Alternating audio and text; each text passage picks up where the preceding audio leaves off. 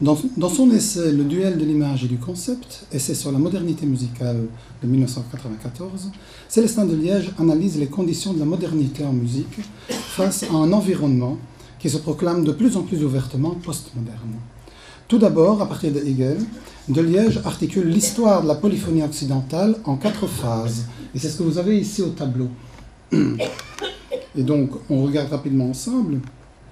Euh, vous avez la tripartition hegelienne qui est proposée, la subdivision en quatre périodes historiques euh, que Célestin euh, propose, et donc vous voyez que c'est effectivement l'œuvre vivante qui est subdivisée en deux parties euh, différentes, et puis l'œuvre spirituelle, qui est elle-même redivisée aussi en deux parties. Alors, là où c'est particulièrement intéressant, c'est de regarder la colonne des styles, parce que donc la première période historique euh, que Célestin de Liège distingue dans la polyphonie, c'est tout simplement quelque chose qui relève de l'artisanat.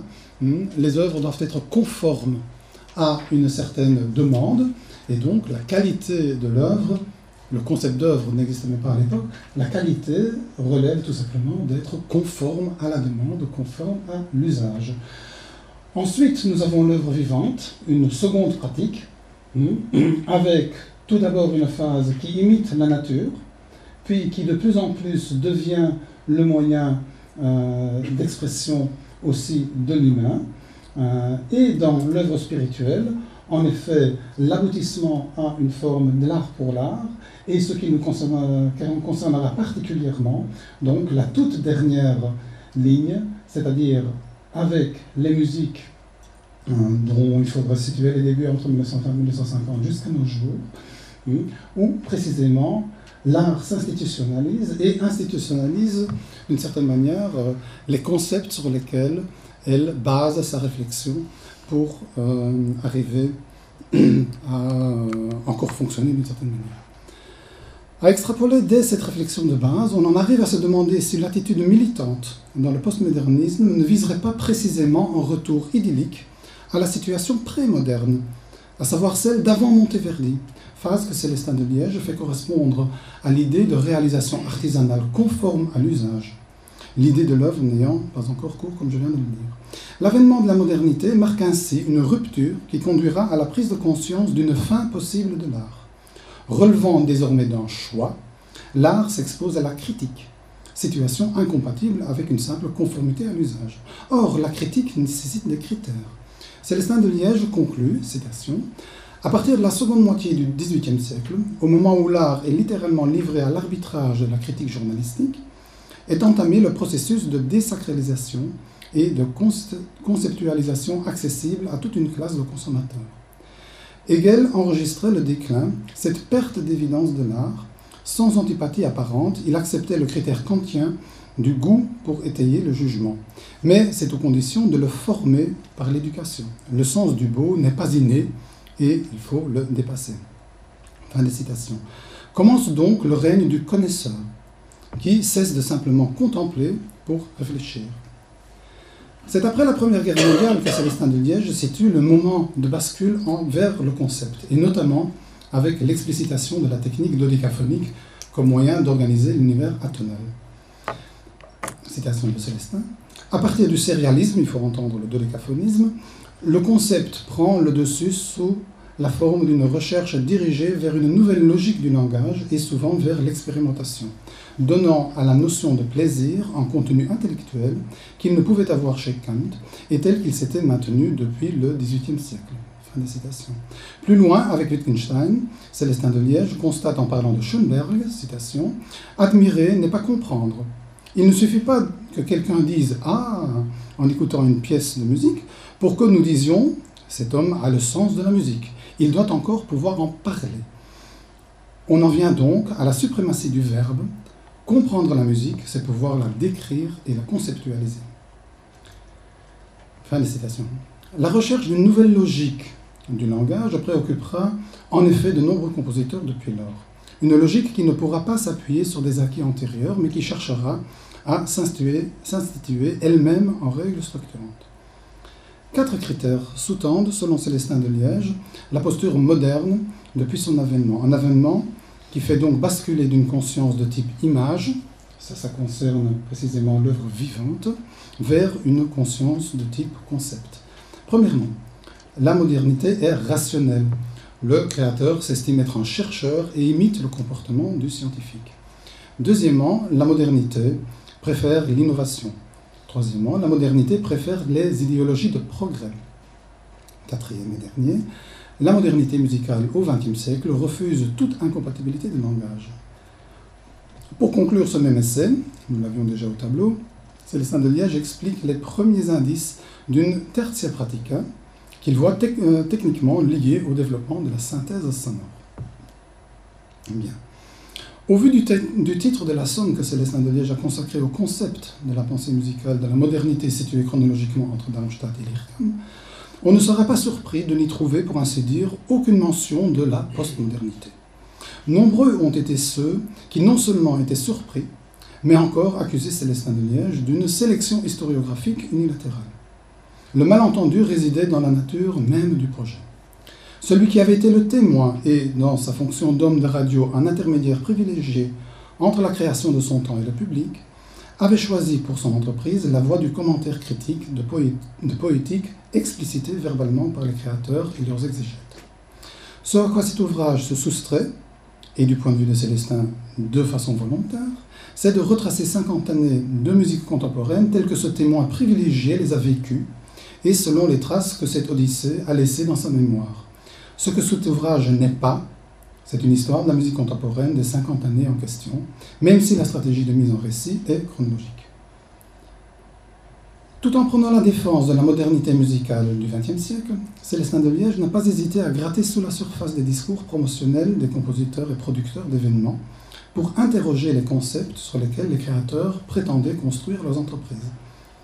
Cela explique la démarche méthodologique dans l'entreprise des 50 ans, à savoir une présentation des concepts replacés dans leur contexte historique et esthétique respectif, suivie d'une discussion, qui est aussi le lieu de regard croisé entre les positions des différents créateurs, moyens critiques par excellence, pour mettre en relief les contributions individuelles. L'ouvrage de Célestin de Liège est une somme dans le sens où il clôture une phase d'écriture sur la musique contemporaine par l'écrit critique, par pardon, qu'il clôture une phase d'écriture sur la musique contemporaine par l'étude critique des écrits qui ont accompagné l'évolution de cette modernité. À ce titre, il restera plus qu'un simple témoignage historique. Mais la focalisation de Célestin de Liège sur les concepts me paraît, à titre personnel et rétrospectivement, excessive. Il est de toute façon il est de toute évidence trop simple de jeter la pierre à partir d'une position a posteriori. Dans ma déception face au concept, il ne faut donc pas voir une critique unilatérale de l'entreprise de Célestin de Liège, mais aussi la poursuite d'une autocritique de ma propre pratique de chercheur. Car l'autre voie critique pour réinterroger cette modernité, notamment depuis le début des années 1990, c'est le travail sur les esquisses des compositeurs esquisse qui, au moment où Célestin de Liège entreprend la rédaction de son ouvrage, euh, n'était qu'à leur premier balbutiement et euh, commençait tout juste à produire quelques résultats. Le progrès de ce type de recherche n'est d'ailleurs que très lent, du fait de la difficulté de ce travail et du nombre fort restreint de chercheurs qui s'y appliquent. Entre parenthèses, comparé à d'autres démarches dans la recherche musicologique, il est vrai que les études génétiques manquent de sex appeal du côté du faire savoir pour des exigences peut-être trop élevées du côté du savoir-faire. Toutefois, la modification de la situation des sources, qui permet aujourd'hui d'accéder de plus en plus à une documentation qui n'était à l'origine pas destinée au public, a changé profondément le euh, contexte de la recherche sur la musique contemporaine. Ce que la démarche de l'étude des esquisses partage avec l'étude critique des concepts explicité telle que l'a menée Célestin de Liège, c'est une forme de confiance dans ce qu'un compositeur donne à connaître d'une façon plus ou moins consciente de son métier. Ainsi, les esquisses des compositeurs de l'après-seconde guerre mondiale contiennent-elles de nombreuses traces de préparation de matériaux, parfois accompagnées d'explicitation du mode de production ou de déduction, parfois pas. Ce qui est plus rarement explicité dans les documents génétiques avec la même précision, c'est le traitement que l'on fera subir à ces matériaux. Ainsi, les démonstrations sur la base d'esquisses se sont-elles nécessairement souvent limitées à expliquer ce qui reposait sur une base documentaire assurée. En cela, le philologue restait bien un historien. Mais s'en tenir à cela condamne le chercheur à ne pouvoir peut-être jamais franchir le cap des moyens pour atteindre le domaine des fins. Des fins que les explicitations conceptuelles relèvent parfois, mais pas toujours, car dans leurs écrits, les compositeurs s'en sont parfois tenus précisément aussi au seul domaine des moyens, en laissant certaines fins dans le flou.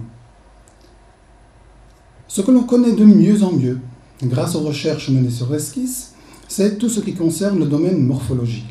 Que ce soit les déductions sérielles de plus en plus complexes chez Boulez ou Stockhausen, les descriptions des types, de textures dans les premières œuvres orchestrales de Ligeti, ou encore les catégories tout peu morphologiques du tartype de Schaeffer.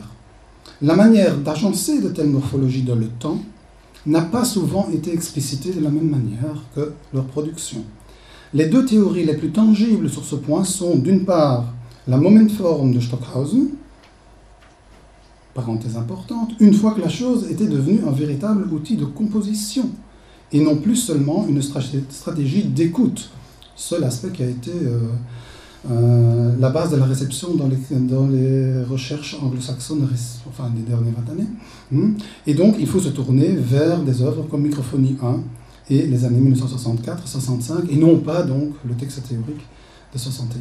Et d'autre part, la théorie de la périodicité généralisée de Pousseur, dont la formulation théorique définitive date de ces mêmes années, alors que l'outil se trouvait déjà à un état évolué lors de la composition des rimes pour différentes sources sonores composées en 1958-59. L'explicitation conceptuelle de ces deux théories est donc presque exactement contemporaine de la publication du traité des objets musicaux de Schaeffer, qui est lui aussi le, résultat d'une réflexion et d'un travail d'équipe mené depuis 1958. Ces trois théories partagent le souci d'être fondamentales et générales, si bien que leur combinaison semble donner un outil de description également général, dont la validité n'est précisément ni restreinte aux œuvres des compositeurs ni aux œuvres contemporaines de leur élaboration, ni aux productions de leurs seuls auteurs ou proches. La question qui se pose est donc de savoir sur quoi nous pouvons fonder une réflexion critique au-delà des écrits et des esquisses des compositeurs. L'outil par excellence de cette approche critique sera l'analyse musicale, exercice dont l'exigence technique l'ont conduit à être inscrite à l'époque postmoderne sur la liste noire des soutiens à l'élitisme. Dépasser la postmodernité signifie donc transgresser ses réserves en bloc à l'égard de l'analyse et transformer cette dernière en instance sur laquelle pourra s'élaborer une réflexion esthétique informée. Il faut donc renverser la phrase tristement célèbre de Schoenberg hmm, et postuler sans savoir comment c'est fait, on ne peut pas savoir ce que c'est.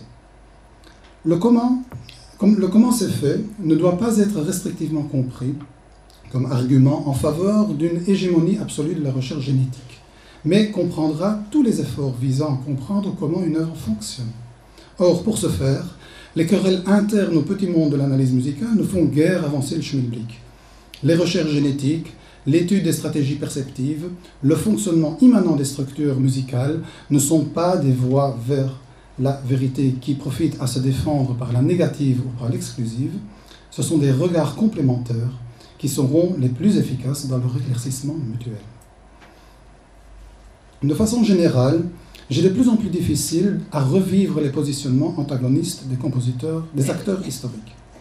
Je me propose donc une transgression positive dont le but n'est pas de nier les différences, mais de sortir d'un discours militant de défense. Depuis que les compositeurs ont pris conscience d'une façon plus active de la réalité interne des sons, c'est leur perception qui a été un des moteurs principaux du renouveau. Nous nous trouvons là, chronologiquement, dans la même année 1923 que les histoires de la musique ont enregistré à titre d'année de l'invention de la série dodécaphonique. Mais de mon point de vue actuel, c'est plutôt l'année d'hyperprisme de Varese. Ayant perçu quelque chose qu'ils avaient vécu eux-mêmes comme la découverte d'une facette inouïe du sonore, les compositeurs se proposent de partager cette perception avec le public à travers une œuvre qui sera à la fois une mise en scène de cette expérience et sa généralisation. Pour cette raison, des œuvres musicales s'inscrivant dans cette perspective ne seront-elles jamais des démonstrations ni même des extrapolations d'expériences du laboratoire acoustique ou psychoacoustique, ce qui explique que certaines de leurs parties ne soient pas réversibles en situation expérimentale vérifiable, ou que certains acousticiens n'ont eu cesse de démontrer les failles scientifiques dans les démonstrations des compositeurs dans leur conceptualisation publique. La notion de négation n'est donc pas le moteur d'une telle démarche. Il est vrai que dans la démarche de Lachmann, en tout cas entre la fin des années 60 et les années 80, on peut être tenté de considérer la chose sous cet angle, la négativité, l'agression, etc. Mais ce serait alors peut-être être tout simplement la victime de sa propre mise en scène de compositeur engagé comme une, contre une forme de bourgeoisie qu'il prétend combattre activement en non seulement lui refusant la belle musique qu'elle attend, mais encore en l'agressant par des productions sonores qui s'inscriraient sans discussion dans le champ des bruits plutôt que dans celui de la musique.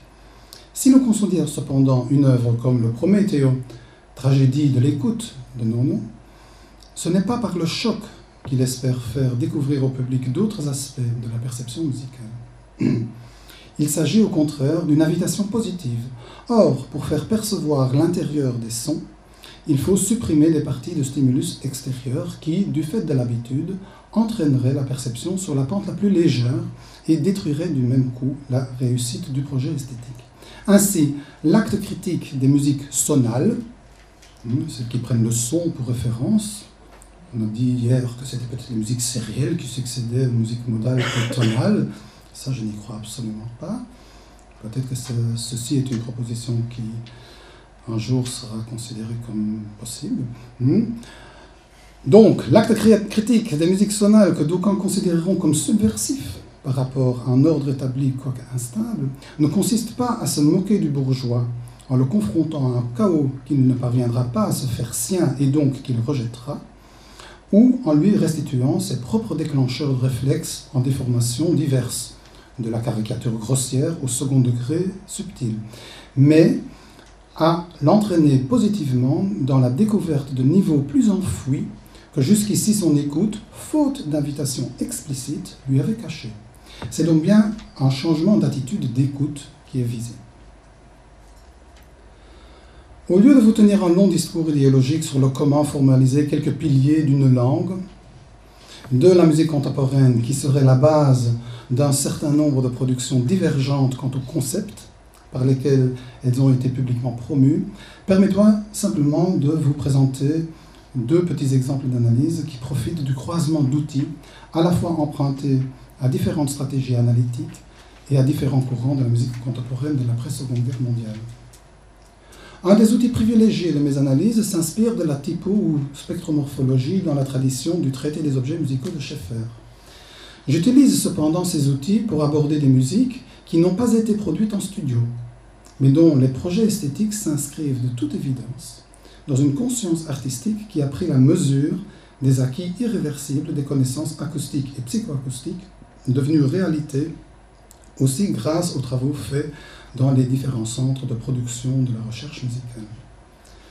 Le premier exemple, qui le cru, concerne une œuvre de la phase la plus militante de la musique sérielle, une œuvre qui est aujourd'hui inscrite dans le Parnasse de la grande musique, aux côtés de la 9e de Beethoven et du Sacre du Printemps, à savoir Gruppen de Stockhausen, pour trois orchestres.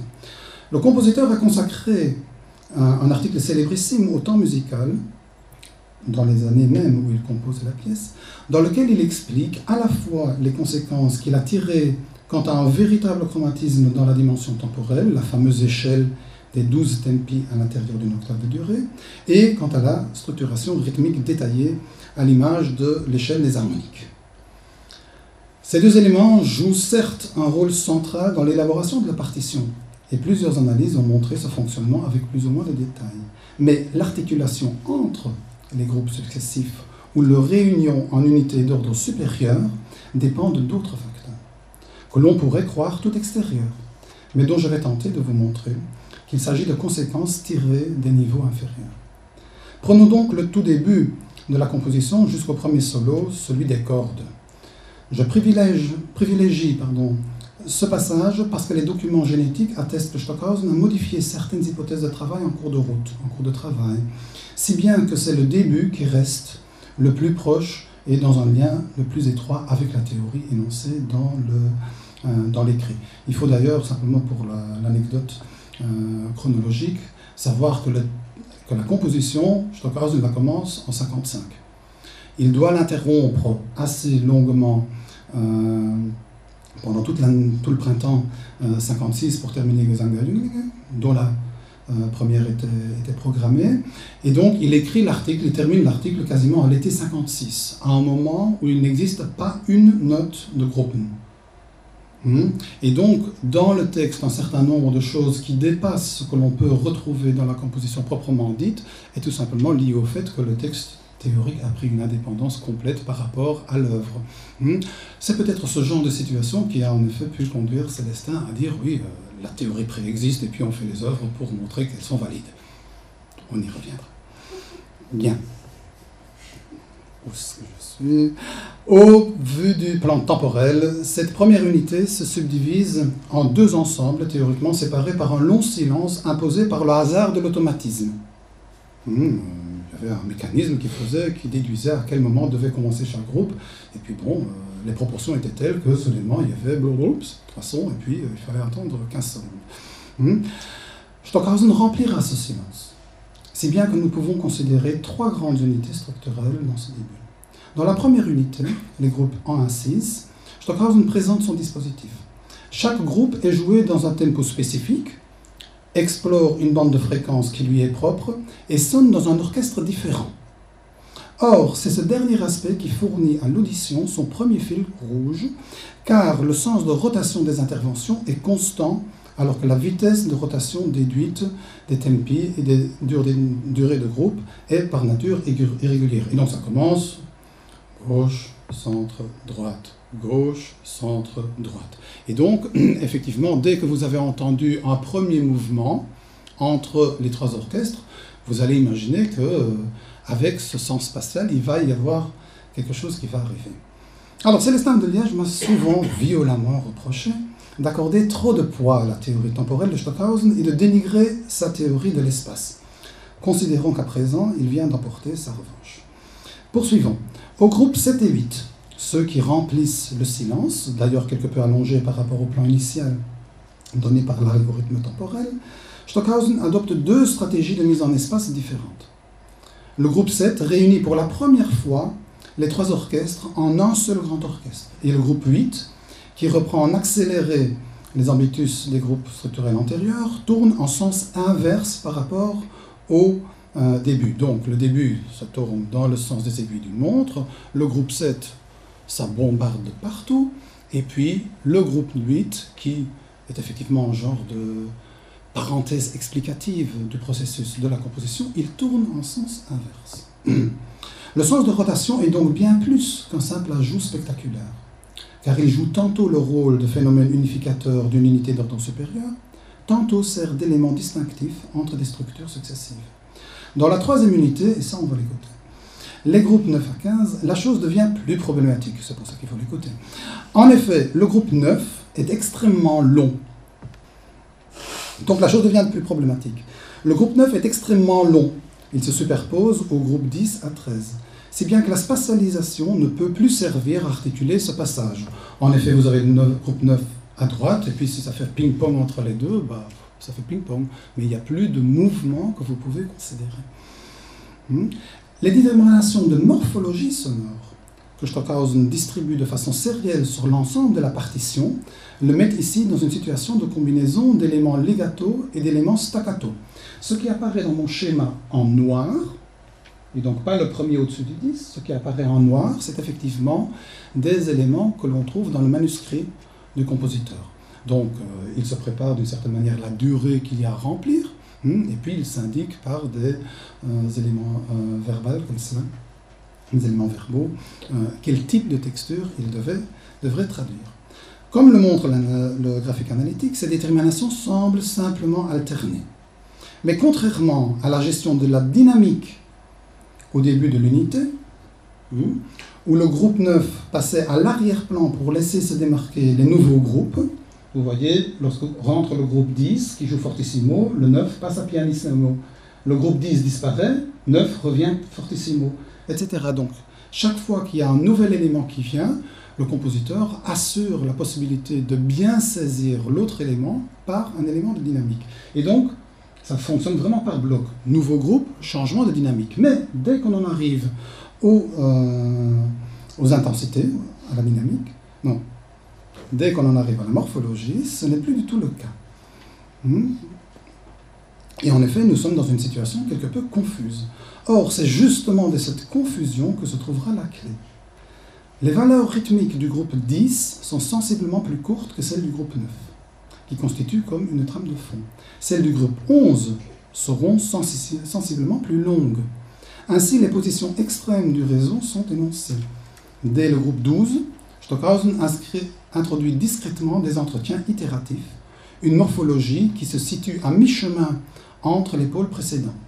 Leur présence s'accentuera jusqu'au groupe 14 avec sa suite quasi ininterrompue de roulements en percussion, si bien qu'il se dessine une trajectoire processuelle sur le plan morphologique qui fournit à cette unité la directionnalité que les plans temporels ou de répartition des bandes de fréquences n'assuraient pas. Personne n'aura la témérité d'affirmer que cela relève du hasard, et d'aucuns invoqueront l'inspiration, la liberté, voire le génie, pour expliquer ce qui semble se situer à l'extérieur de la théorie. Mais cela se situe-t-il vraiment à l'extérieur de la théorie? Dans sa formulation de l'article, certainement. Mais du point de vue de sa mise en pratique dans la composition même, pas. Il existe en effet un autre passage dans cette partition qui, cette fois, fait exception à la règle pour la dérivation des valeurs rythmiques au sein des groupes ça se situe très loin dans la partition, 152 à 160. Ce qui ici passe est que la présentation successive d'harmoniques rythmiques au lieu de leur superposition en spectre change effectivement la perception réelle que l'on peut en avoir. Dans ce passage exceptionnel, la répartition est irrégulière du fait de l'outil sériel. Si maintenant, euh, proposition expérimentale, si on agence des harmoniques rythmiques par vitesse croissante,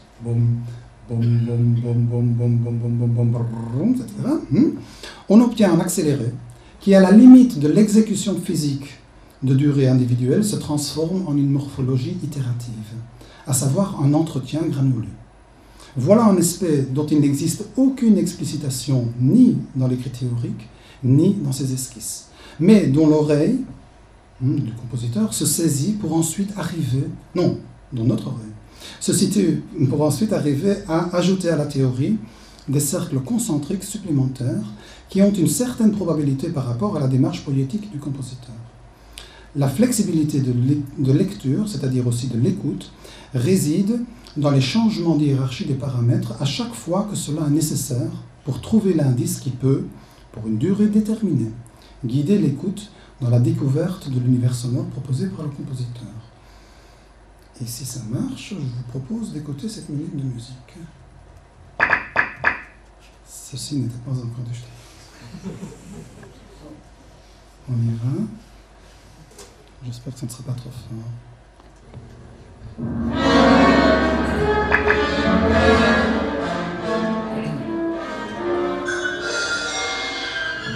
Ça c'est 10.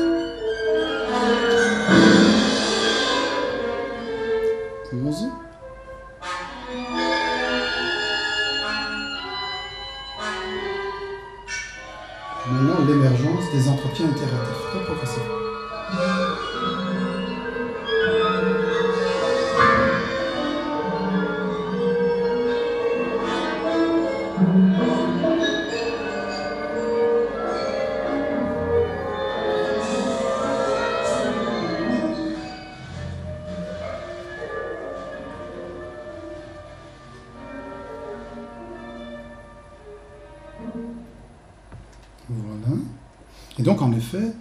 chose qui n'était, d'une certaine manière, pas préparé par l'algorithme de composition, est ce qui nous guidera, peut nous guider dans une certaine écoute de la chose. Et en effet, se servir là de cet outil général et tout à fait euh, pertinent proposé par l'équipe de Schaeffer euh, me semble, non seulement pour des raisons de proximité chronologique, mais me semble être une bonne possibilités. Le deuxième exemple concernera la sequenza 3 de Berriot, celle pour Cathy pour voir pourquoi Berriot.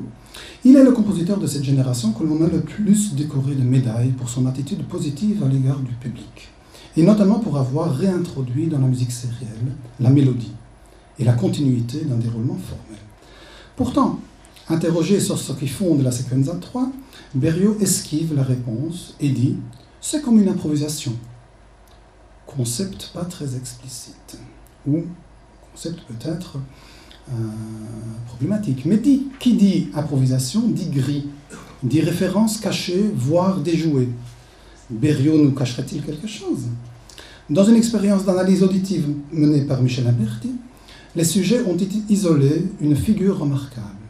Or, à écouter de plus près, donc un nombre de fois bien supérieur à ce qui était consenti dans l'expérience d'Alberti et en assistant à l'écoute par la partition, cette figure apparaît de très nombreuses fois, mais intégrée dans une plus forte continuité. C'est un peu comme si, dans une musique tonale, les sujets avaient bien identifié les cadences principales, qui articulent le déroulement, mais pas les cadences intermédiaires et surtout pas les emprunts passagers. Or, si l'on écoute attentivement en déplaçant l'attention du conditionnement aux hauteurs vers les timbres vocaux et leur groupement en gestes même furtifs, on s'étonnera de la stratégie discursive qui tire son efficacité précisément de son parallélisme avec les principes du travail thématique classico-romantique. Mais Berriot est un grand compositeur. Il a su ne retenir de cet outil traditionnel que ce qui était indispensable à son bon fonctionnement des tournées et cacher les pistes si intelligemment que personne ne s'en était jamais aperçu. Écoutons donc ces indices cachés. Euh, nous avons le temps. Nous écoutons une fois la première minute et demie pour vous rappeler la chose et pour essayer de voir comment vous arrivez à nager dans l'eau froide. Oh, oh, oh, ça c'est trop loin. Ça c'est la fin de l'extrait.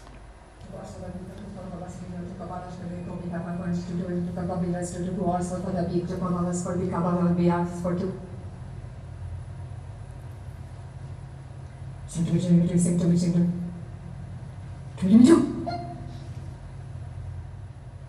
오조조조대 미국 과거로 조조조대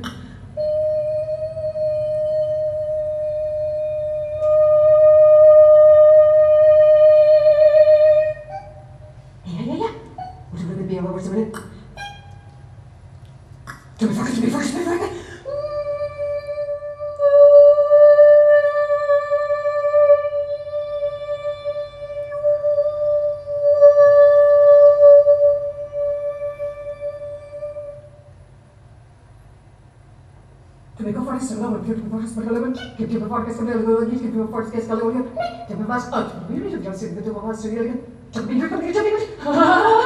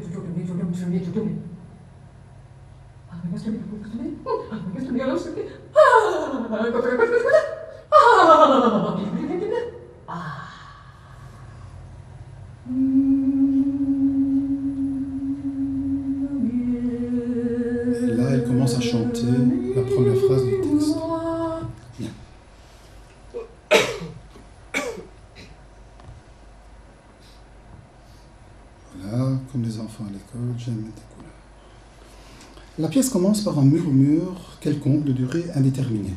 Pourquoi de durée indéterminée? Déterminée parce que la chanteuse doit monter sur scène en murmurant. Ensuite, silence, murmure, un silence plus bref, autre chose, en rouge. Nouveau silence bref et nouveau murmure. L'autre chose est un geste assez caractéristique, car il dispose d'une orientation mélodique, hmm, la fameuse masse variable de Schaeffer, et se termine sur deux accents brefs, dont le second est clairement le plus aigu. C'est précisément cette configuration gestuelle que les sujets d'Amberti avaient choisi comme signal, mais précisément pas ce premier, plutôt celui qui se trouvait aux alentours de 30 secondes. Phraséologiquement, on pourrait dire que nous avons une première idée de base. Le dernier murmure prend un claquement de langue pour tremplin pour aboutir à l'idée contrastante, qui sera en vert. Hmm donc qui est une émission entretenue tout d'abord sur bouche fermée, puis laissant émerger deux voyelles d'une série vocalique d'une section suivante, qu'une section suivante étendra au total de cinq valeurs. Retour de l'idée de base, puis d'un murmure se terminant également par deux accents. Claquement de langue, puis syllabe vocalique brève et aiguë. Ça, nous sommes là aux alentours de 30. Le murmure anodin a donc été comme aspiré par l'idée de base, et a été habillé par ses caractéristiques de présentation gestuelle. Le silence qui suit prépare une nouvelle séquence de transformation vocalique en inversant les composantes de la dernière figure. Tout d'abord le claquement de langue, puis un murmure, cette fois mélodisé. Je passe quelques transformations intermédiaires pour considérer immédiatement le passage à 1 minute 10, de 1 minute 10 à 1 minute 30. Donc c'est la fin de la deuxième ligne et le début de la troisième ligne. La tenue bouche fermée se terminera à chaque fois par un unique accent bref, monosyllabique. Alors que la première tenue commence, comme toutes celles que l'on a déjà entendues, la seconde articule l'attaque par une syllabe rapidement modifiée en itération par la main qui frappe devant les lèvres. Principe qui deviendra de plus en plus proéminent dès deux minutes. C'est les petites choses encerclées que vous voyez là, encerclées rouges. La troisième tenue intercale entre la bouche fermée et l'accent final une transformation vocalique pendant symétrique de la première, car elle donne à entendre les dernières voyelles de la suite complète entendue à 40 secondes. Ensuite, confusion, car les accents se précipitent entourés de quelques gestes mélodiques ascendant et descendant, dernier retour du murmure, et ensuite une chute par liquidation au sens schönbergien du terme. Deux gestes identiques combinant le rire descendant et le murmure ascendant, puis le soupir d'épuisement. Donc, si tous ces indices, on les poursuit un tout petit peu, nous trouvons ceci. Rien de moins qu'une forme sonate une introduction, un premier thème, idée de base, idée contrastante, l'antécédent, le conséquent, idée de base, idée contrastante, les deux évidemment dans la logique du travail de développement et du de variation de, Schoenberg. On peut aussi penser à Schubert. Hein. Euh, ensuite, là où il y a le retour du murmure, ça on l'a souvent, dans la forme sonate revient un élément qui était effectivement avant le premier thème, qui sert de point de départ de la transition. Les gestes d'épuisement euh, dont j'ai parlé, la fameuse liquidation, etc., ça fait vraiment cadence d'une unité. Et le deuxième thème, ce serait ce qui commence avec précisément le texte. Alors, le recours au vocabulaire phraséologique de Schoenberg et Kaplan euh, pour faire sentir la dramaturgie même à petite échelle dans cette euh, séquence atra n'est pas un exercice parodique. Le travail par développement par variation est tout à fait évident.